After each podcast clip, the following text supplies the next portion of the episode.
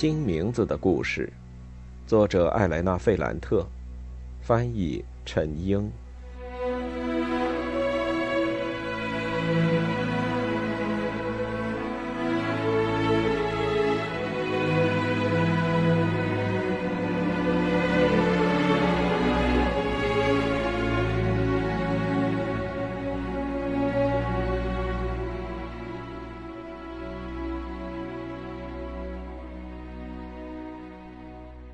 六十六。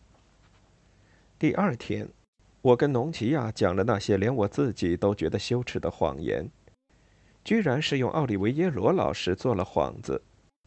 更可耻的是，这是我的想法，而不是莉拉的。老师那时候住在波坦查，不知道情况有多糟。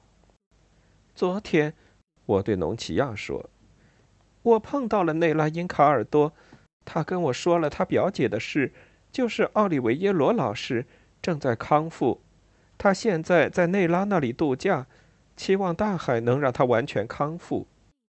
明天晚上，内拉要给奥利维耶罗老师庆祝生日，邀请了我和莉拉，我们当时都是他最好的学生，我们真的很想去，但聚会会持续到很晚，我们没有办法去。内拉跟我们说。晚上可以住在他家里。住在巴拉诺吗？农奇亚皱着眉头问我。是啊，聚会在那儿呢。一阵沉默。莱农，你自己去吧。莉拉不行，她丈夫会生气的。莉拉这时候说：“我们不告诉他。”你说什么，妈妈？他在那不勒斯呢，我在这儿，他不会知道的。但凡做过的事儿，迟早都会被人知道的。不会的，肯定会的。够了，丽娜，我不想再跟你说了。假如莱农想去，他可以去，你要留在这儿。我们就这样纠缠了一个多小时。我强调说，老师的健康状况很糟糕。谁知道这是不是最后一次向他表达感谢的机会？莉拉是这样跟他母亲说的：“你跟爸爸说了多少次谎？坦白说吧，你为了拥有自己的时间和空间，不是出于恶意，而是出于好意，要做一件该做的事，但他又不同意的时候，你为此一定说过谎的。”说来说去，农奇亚开始说。他从来都没有对费尔南多说过任何一个小小的谎言。然后他开始承认，他说过一个、两个、很多个。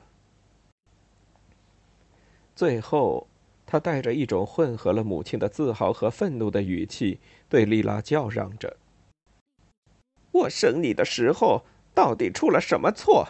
打嗝了吗？抽筋了？还是停电了？”灯泡闪了，抽屉柜上的水盆掉地上了吗？唉，一定是出了什么错。你天生就是那么让人受不了，跟别的姑娘都不一样。他说到这里，整个人变得很伤感，好像心软了。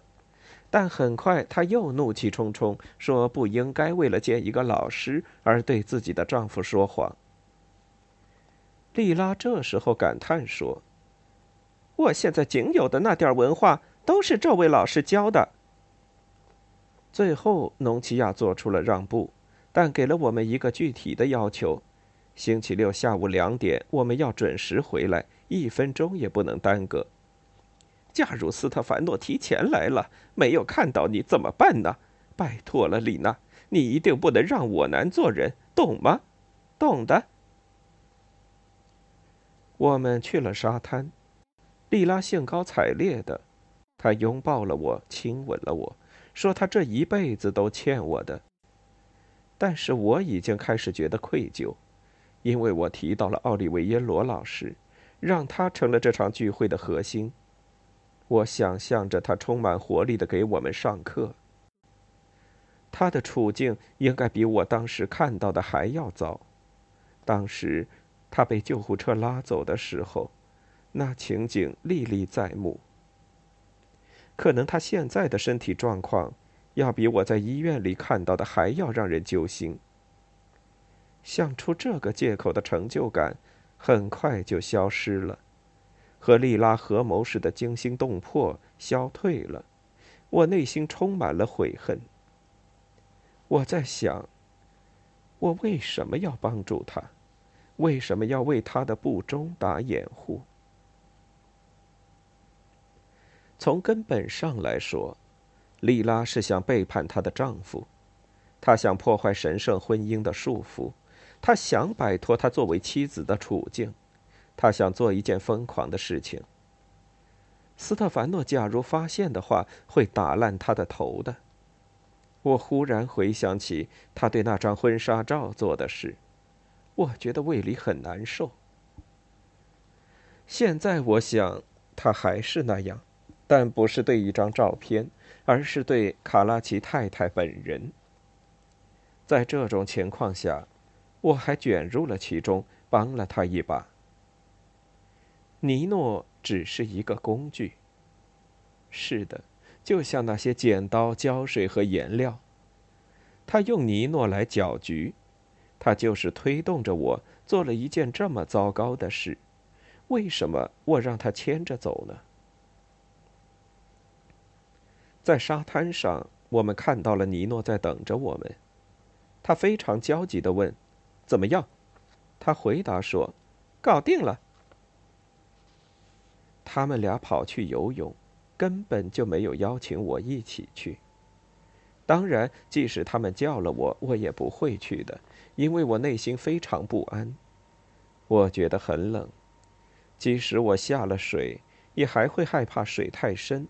最后还不是会一个人留在海滩上吗？那天有风，天上有一缕一缕的云彩，海浪有点大。他们毫不犹豫地跳入水中，里拉高兴地叫喊了一声。他们很幸福，他们沉浸在自己的故事里，他们充满能量，因为他们马上就要得到自己渴望的东西。无论付出什么样的代价，他们都愿意。他们稳稳当当的用胳膊划水，很快消失在海浪中间。我觉得自己被友情绑架了。那是一种让人难以忍受的感觉，一切都那么曲折。是我让莉拉来到伊斯基亚岛，是我利用她来追逐尼诺，那是一种无望的追逐。我放弃了我在麦佐卡农内书店的工资，为了得到他的钱。我现在服务于他，是一个女佣的角色。我要协助自己的女主人掩护她的通奸行为。我要为她的行为做准备。我要帮助她得到尼诺。我要让她替代我得到他，让他上。是的，让他上，让他干上一天一夜。给他口交。我的太阳穴突突的跳，我用脚后跟蹬了两三下沙子，在脑子里回想着我过的那个词“口交”。这个词让人想入非非，夹杂着其他。这时候，学校消失了，书中那些漂亮的句子也消失了，拉丁语和希腊语翻译也从脑子里消失了。我盯着耀眼的海面，绵延的水面一直在起伏，水天相连，能隐约看到一道白色的水浪间有尼诺和莉拉的影子，他们是两个小黑点。我不知道他们是一直向前游呢，要游向海平面的云层那里，还是正在往回游。我渴望他们被淹死。渴望死亡会剥夺他们明天要享受的欢乐。六十七，我听见有人叫我的名字，我马上回头去看。我看的没错吧？一个男人阴阳怪气的声音。我早说了是他。一个女人的声音。我马上就听出来，那是米凯莱·索拉拉和吉奥拉。我站了起来。他们和吉奥拉的弟弟一起来，他弟弟叫雷洛，是一个十二岁的小男孩。我很高兴的欢迎了他们，尽管我一直没有说“你们坐吧”。我希望他们能赶快走开，希望他们正在为什么事儿赶时间。但吉奥拉仔细的把他和米凯莱的毛巾铺到了沙滩上，把包、香烟、打火机放在了上面，然后对他弟弟说：“你躺在沙子里，现在刮风呢，你的泳衣是湿的，会感冒的。怎么办呢？”我强忍着不看海里，以为这样他们就不会往海里看。我假装对米凯莱很关注。他开始用他特有的那种漠然、漫不经心的语气和我聊了起来。他们放了一天假，因为那不勒斯太热了。他们早上坐汽艇来的，晚上坐汽艇回去，呼吸一下新鲜空气。马尔蒂里广场的那家店里现在有皮诺奇亚和阿方索，也可以说是阿方索和皮诺奇亚，因为皮诺奇亚没什么用，而阿方索很能干。他们是听了皮诺奇亚的建议才决定来弗里奥的。皮诺奇亚说：“你们一定会找到他们的，只要沿着海滩走。”的确就是这样。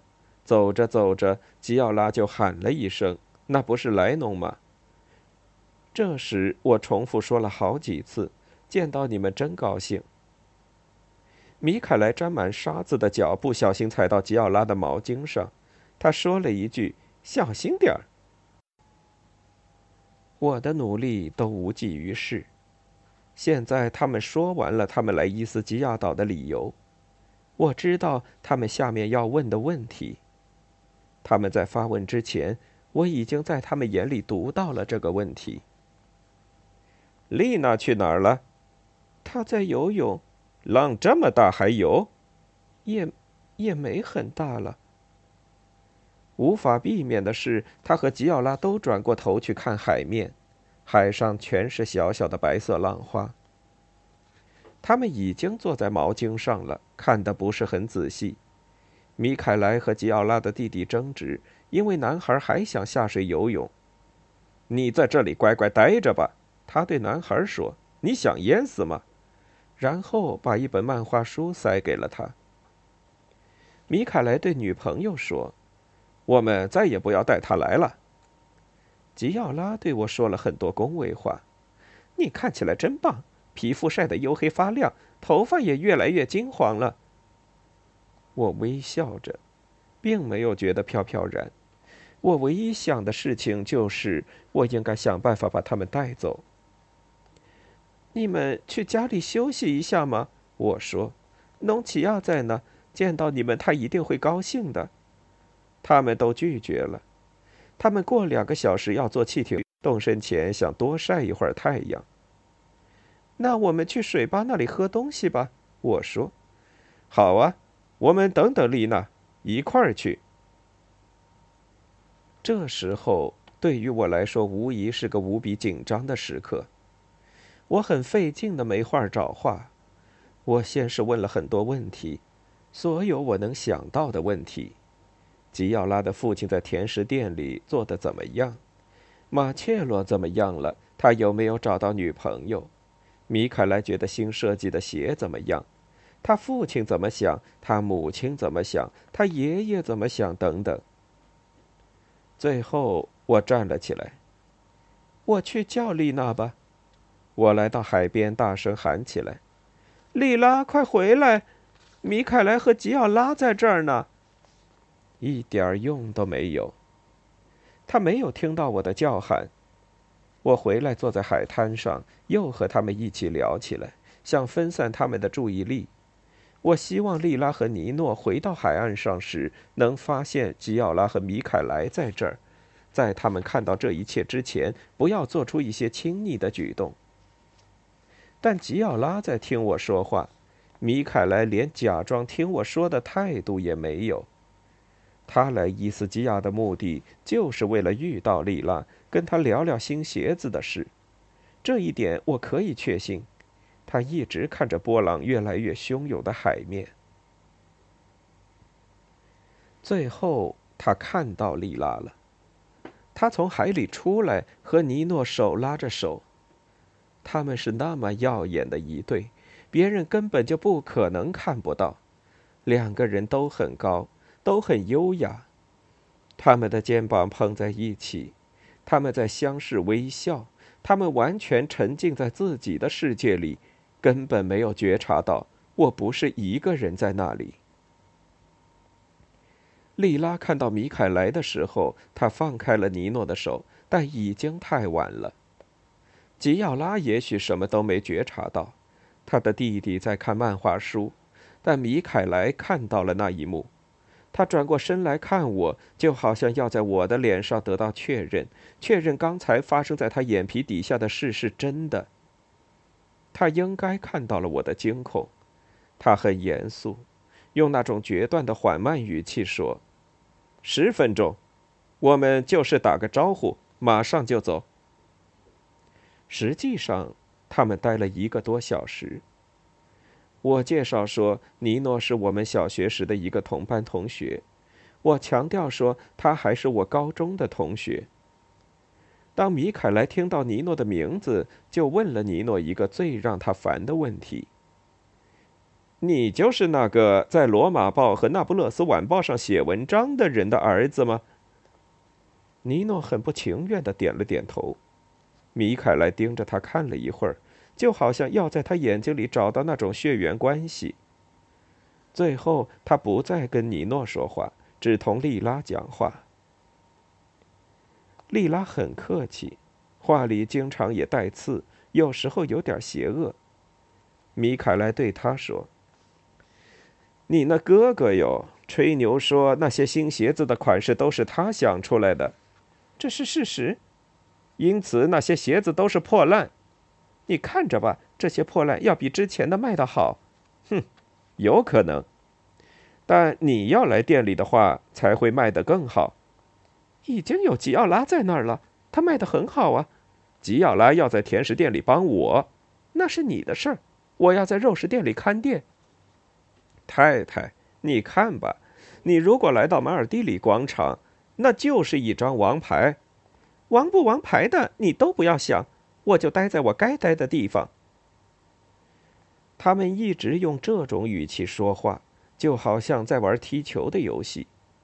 我和吉奥拉时不时想插几句，尤其是吉奥拉，她异常愤怒，因为她男朋友在谈及她的未来时，根本就不问她一句。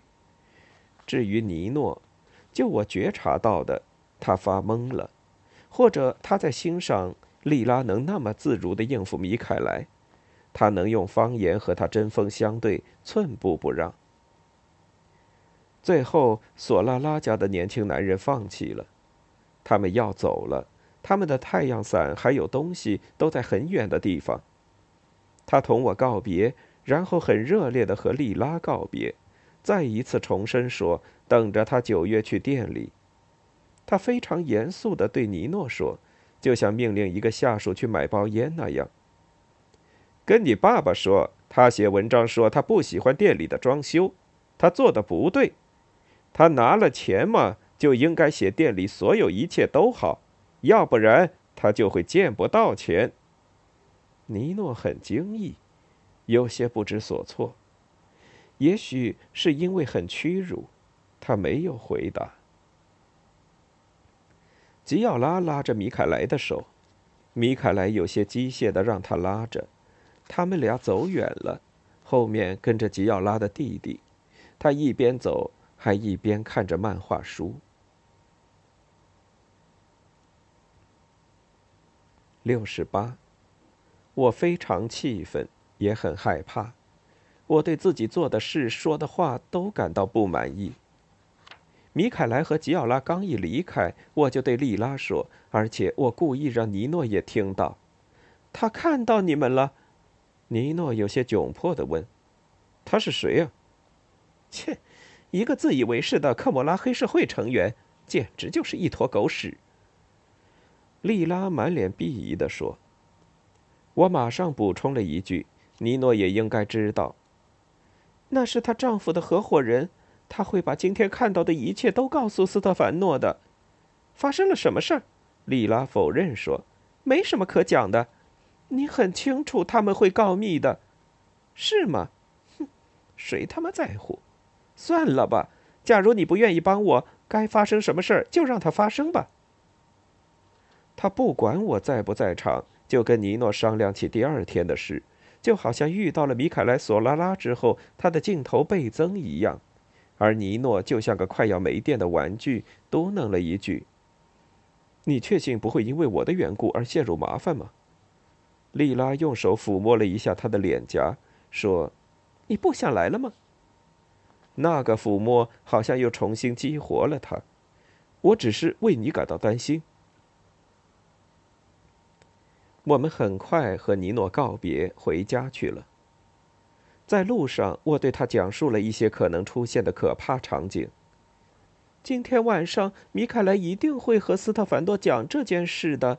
斯塔凡诺也许明天早上就会来，在家里看不到你。农奇亚会让他去巴拉诺找你，在巴拉诺也找不见，你会失去一切的。丽拉，你听我说，这样一来，你不仅会毁掉自己，而且也会毁掉我。我妈妈会打死我的。但他只是在漫不经心的听我说话，微笑着对我说了类似这样的话：“我很爱你，莱农，我会一直爱你的。但我希望你在一生中至少要感受一次我现在的感觉。”这时候我想，活该你遭殃。晚上我们没有出去，丽拉对她的母亲很温和，她想自己做饭，自己盛饭，收拾桌子盘子。最后，她还跟她的妈妈非常亲密，坐在她的膝盖上，抱着她的脖子，用额头顶着母亲的额头，忽然很忧伤。农奇亚不是很习惯女儿的这种亲昵，他应该非常尴尬。后来，他忽然哭了起来，眼里充满了泪水，在不安中，他说了一句让人百感交集的话：“我求求你了，丽娜。”没有人像我拥有你这样的女儿，别让我难过了。丽拉充满温情的和她妈妈开了一句玩笑，陪她去了房间。第二天早上是丽拉来叫醒我的，我觉得非常痛苦，不想起床实施那个该死的计划。一辆电动三轮车把我们带到了弗里奥，我又跟他说了可能出现的可怕场景。但他都无动于衷。假如内拉不在呢？假如真的家里有客人，没地方给我住呢？假如萨拉托雷的家人决定来弗里奥看儿子呢？他的回答总是带着玩笑的语气。假如内拉没在，尼诺的妈妈会来接待你的。假如没地方住，那你回来跟我们一起。假如萨拉托雷全家人都来布鲁诺家，他们敲门，我们也不开。我们一直都在说这些，还不到九点，我们就已经到了目的地。尼诺已经在窗前等着了，他跑来开门，他只是向我打了个招呼，然后就把莉拉拉进了门里。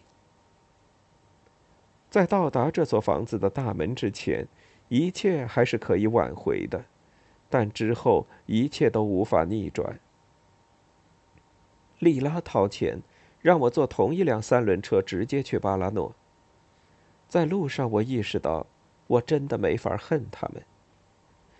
虽然我对尼诺感觉到怨恨，对莉拉也心怀嫉妒，甚至希望他们俩死掉，但我又渴望奇迹会发生，让我们三个都平安无事。我总是顺着他们的意思，我意识到自己对他们的情感不是仇恨。我恨的是我自己，我鄙视我自己。在岛上，电动三轮车开动的时候，风吹着我的身体，带来了青草和树木在清晨散发的气息。但是我样样不乐，我内心深处能感受到他们的感受。我没有办法不想到，在空房子里，他们拥抱、亲吻。他们的激情席卷了我，让我很不安。我爱他们两个，因此我没法爱我自己，感受到自己的感受。我没有办法像他们一样，充满盲目的力量来表达我自己的生命需求。我当时的心情就是这样。六十九，我到了内拉那里，像往常一样，我受到了内拉和萨拉托雷一家人的热烈欢迎。我摆出一副最甜美的面孔，那是我父亲收小费时的面孔，是我的祖先为了避开危险时做出的表情。他们总是那么惊恐，那么低三下四，那么讨人喜欢。我用讨好的语气说了一句又一句的谎言。我说卡拉奇家里有客人，我那天晚上没地方住。我说我希望来这里不是一件很冒失的行为，这样突如其来，假如不方便的话，那我就回那不勒斯几天。内拉拥抱了我。他再三说：“我可以去找他，对他那是莫大的幸福。”我没和萨拉托雷一家人去海边，尽管几个孩子都在抗议，坚持要我陪他们去。莉迪亚也坚持让我尽快去找他们。多纳托说他会等着我一起下海。我和内拉待在家里，我帮他收拾屋子，做午饭。谎言，他们通奸的情景，我为他们打的掩护，还有一种无法描述的嫉妒，一切都裹挟着我。我嫉妒莉拉，因为她把自己给了尼诺；我也嫉妒尼诺，因为他占有了莉拉。忽然间，我觉得没那么沉重了。我觉得内拉好像对萨拉托雷家人没那么多成见了。他说：“他们夫妇俩好像找到了一种平衡，他们俩之间关系好了，就不怎么烦他。”他给我说了奥利维耶罗老师的事情，他专门给老师打电话，告诉他我去看他。他感觉奥利维耶罗老师比之前更虚弱了，但比之前乐观些。总之，我们平静地交流了一些信息，但没说几句话。话题就扯开了，我又一次感觉到了当时处境的沉重。他一个劲儿的表扬你呢，内拉在谈奥利维耶罗老师时说。但当他知道你和两个已经结了婚的朋友来看我，就问了我很多问题，尤其是关于丽娜太太。他问了什么？他说他教了这么多年书，从来没遇到过这么聪明的学生。提到丽拉之前的优异，这让我很不安。这倒是真的，我承认。但内拉做了一个不赞同的表情，我在他的眼里也看到了。我表姐是一个好老师，他说，但我觉得这次他判断错了。可他说的没错，我能告诉你我的想法吗？当然了，我说了，你不会难过吧？不会的。我不喜欢丽娜太太，你要比她好得多，你比她漂亮，也比她聪明。我和萨拉托雷夫妇也说了我的感受，他们也这么认为。你们这么说是因为你们爱我？啊，不，不是这样的。你要小心来弄。我知道你们很要好，我表姐告诉我了。我不想说那些跟我无关的事，但我一眼就能看穿一个人。丽娜太太知道你比她强，因此她对你不像你对她那么实诚。我笑了，做出一副怀疑的样子，问：“那你觉得他会害怕我吗？”我不知道，但他是个害人精，从他脸上就能看出来，只要看一下他的额头和眼睛就能发现。我摇了摇头，按捺住内心的喜悦。假如事情一直都那么清晰明了就好了，但我已经知道，尽管和我现在所知道的不一样，我们之间一切都要更加复杂。我开了个玩笑，笑了，内拉也笑了。我对他说：“莉拉给人的初步印象总是不好，从她小时候起就像个小恶魔，她的确也是如此。”但他没有恶意，他的脑子很好使，他无论做什么总是能做得很好。假如他有机会学习，那他会成为像居里夫人那么厉害的科学家，或者像格拉齐亚·戴莱达一样的小说家，或者像尼尔德·伊奥蒂、陶里亚蒂的情人。当听到最后两个名字，我的天哪！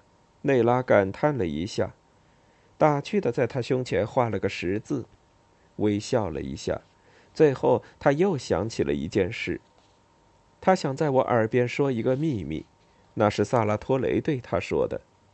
按他的看法，莉拉是一个近乎很丑的美人，就是那种男人看了会被迷住，但也会害怕的那种女人。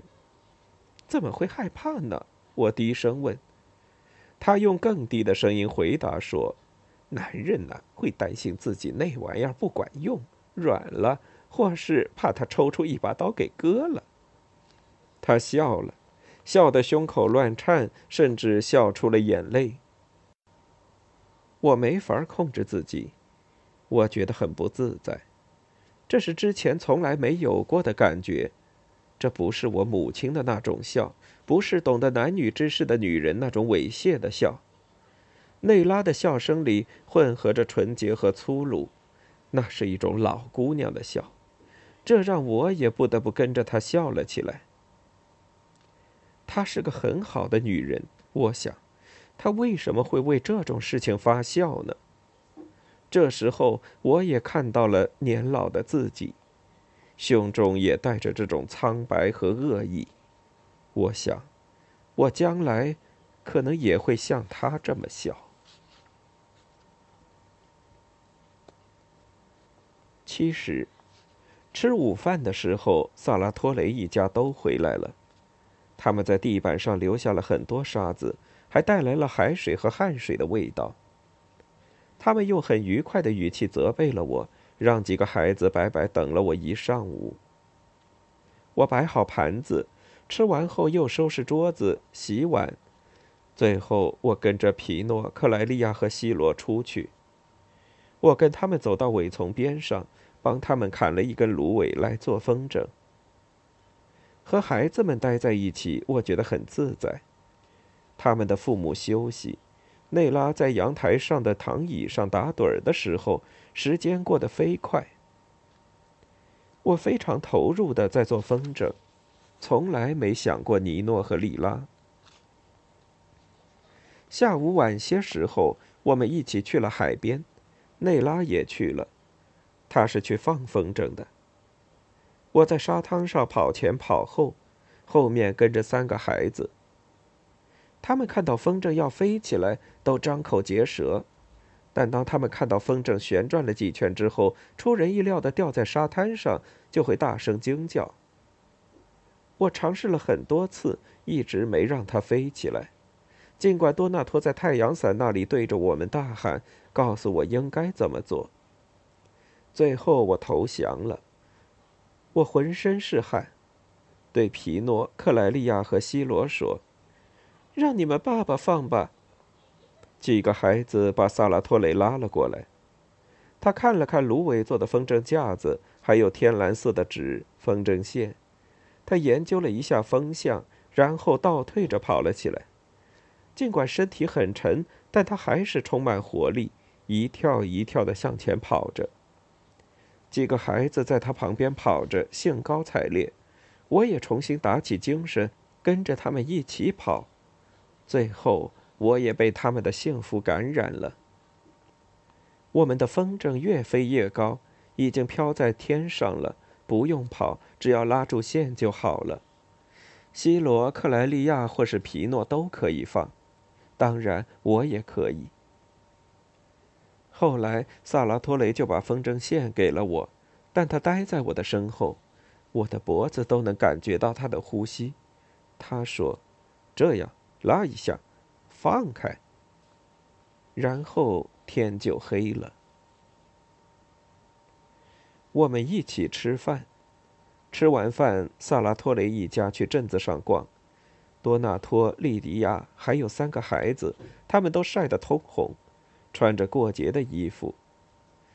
尽管他们非常热情的邀请我和他们一起去，但我还是和内拉留在了家里。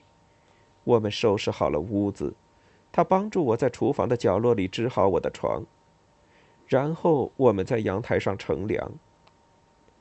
漆黑的天空中有一些白色的云朵，看不到月亮。我们说到了萨拉托雷的几个孩子真是聪明。内拉有点昏昏欲睡。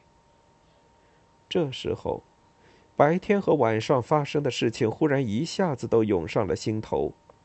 我踮起脚尖，悄悄地走出去，来到了马龙蒂海滩上。我不知道米凯莱·索拉拉有没有把他看到的事情说出去，不知道事情进展的怎么样了，不知道农奇亚在奥古托路上的房子里有没有睡着，或者斯特凡诺是不是已经乘着最后一趟汽艇来到了岛上。他没有看到妻子正在火冒三丈。农奇亚正在尽力的安抚女婿。不知道莉拉有没有打电话给她丈夫，确保他在那不勒斯，在离得很远的新城区的那所房子里。现在，莉拉正和尼诺在一起，这对秘密的情人毫无畏惧，他们正在享受自己的夜晚。这个世界上的每样东西都生死未卜，都充满了风险。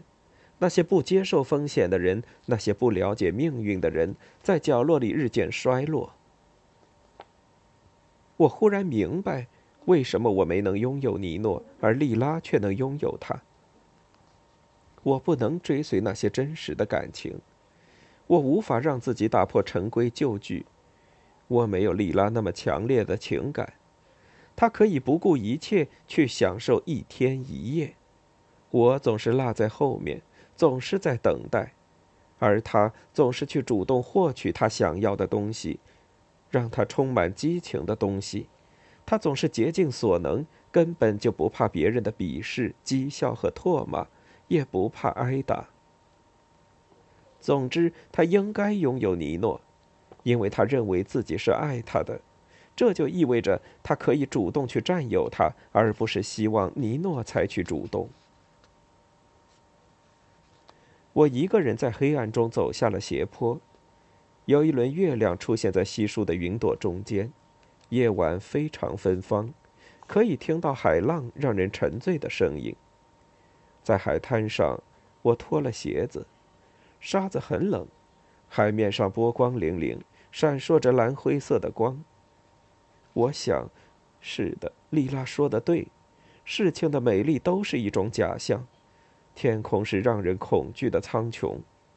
我现在活着，距我十步之遥就是海水，这一点儿都不美，这是让人恐惧的情景。我是这个沙滩、这片海的一部分，我是熙熙攘攘的万物中的一员，这是一种宇宙性的恐怖。这时候，我是一个无穷小的分子。通过这个分子，我能觉察到对万物的恐惧。我在倾听大海的声音，我感觉到沙子的冰冷和潮气。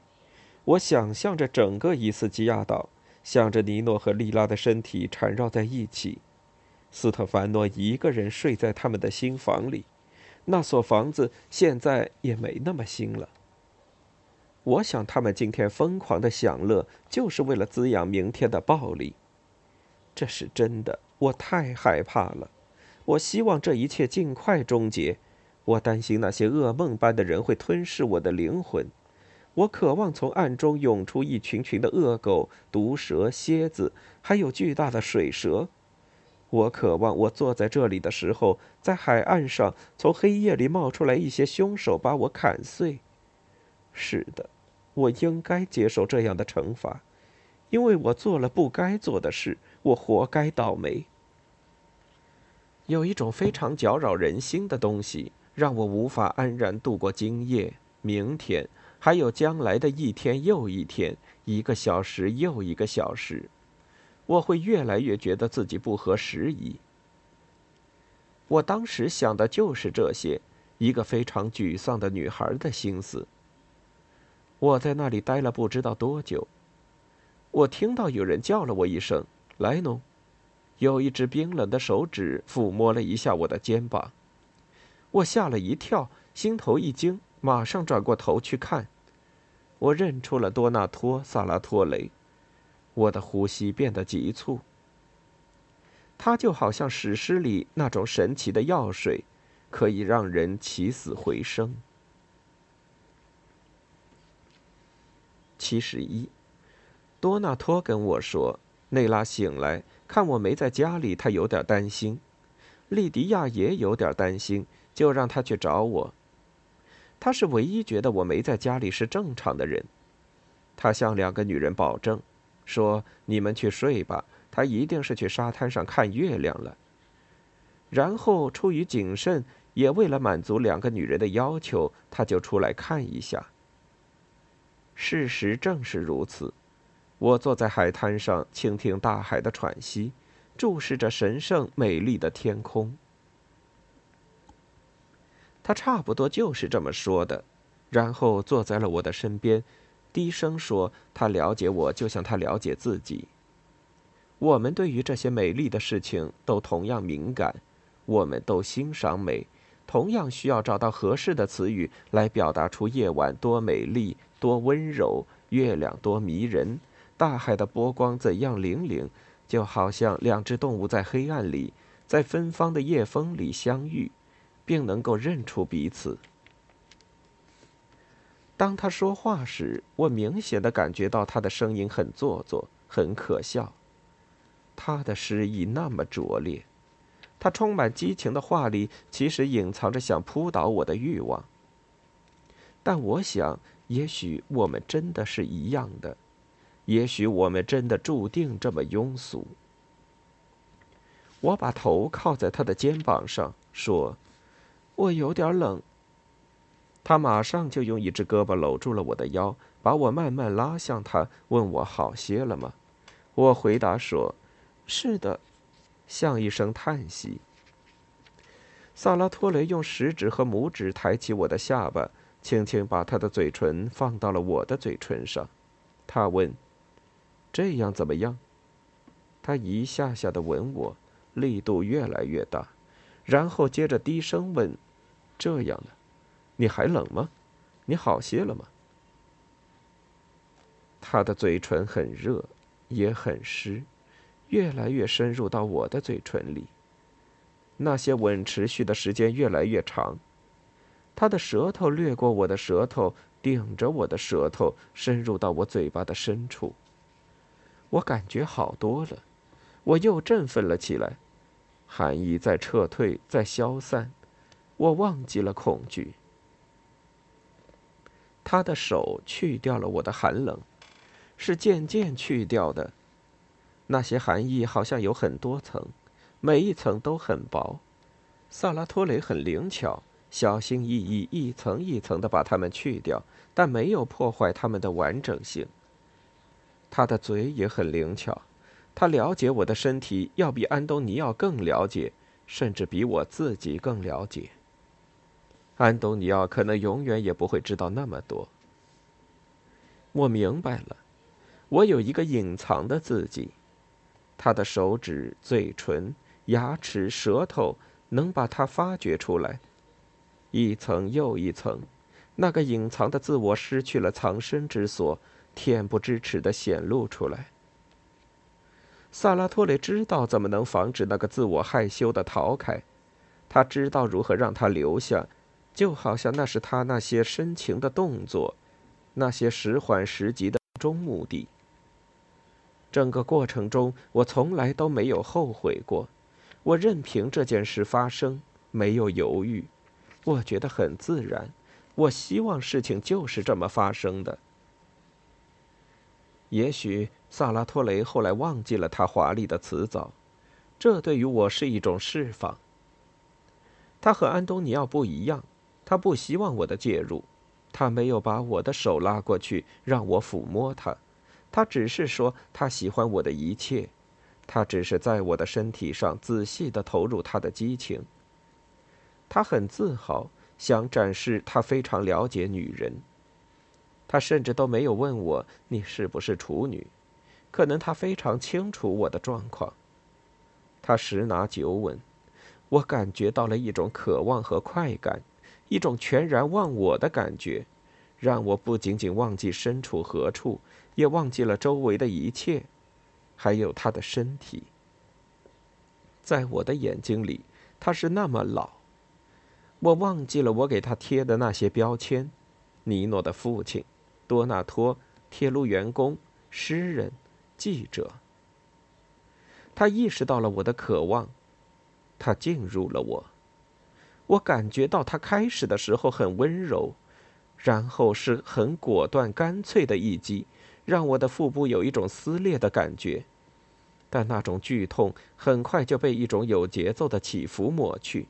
一种撞击和撕磨，掏空了又填满，还有一种狂热的欲望的冲击，直到最后，他猛地抽身而出，趴在沙滩上，发出一阵呻吟。我们默默的待了一会儿，大海，还有恐怖的天空，让我觉得很茫然。萨拉托雷又开始了他拙劣的抒情。他以为是他的甜言蜜语让我委身于他，其实他的那些话，我最多只能忍受两句。我猛地站起来，抖掉了头发里和身上的沙子，我整理好衣服。这时他居然厚着脸皮说：“我们明天在哪儿见？”我用意大利语带着一种义正言辞的语气说：“他不该那么问，他不应该再找我，无论在海边还是在城区。”他露出一个怀疑的微笑。我跟他说了安东尼奥·卡普乔、梅丽娜的儿子会做出什么，米凯莱·索拉拉就更不用说了。我跟他很熟，只要我说一句话，那就有他好看。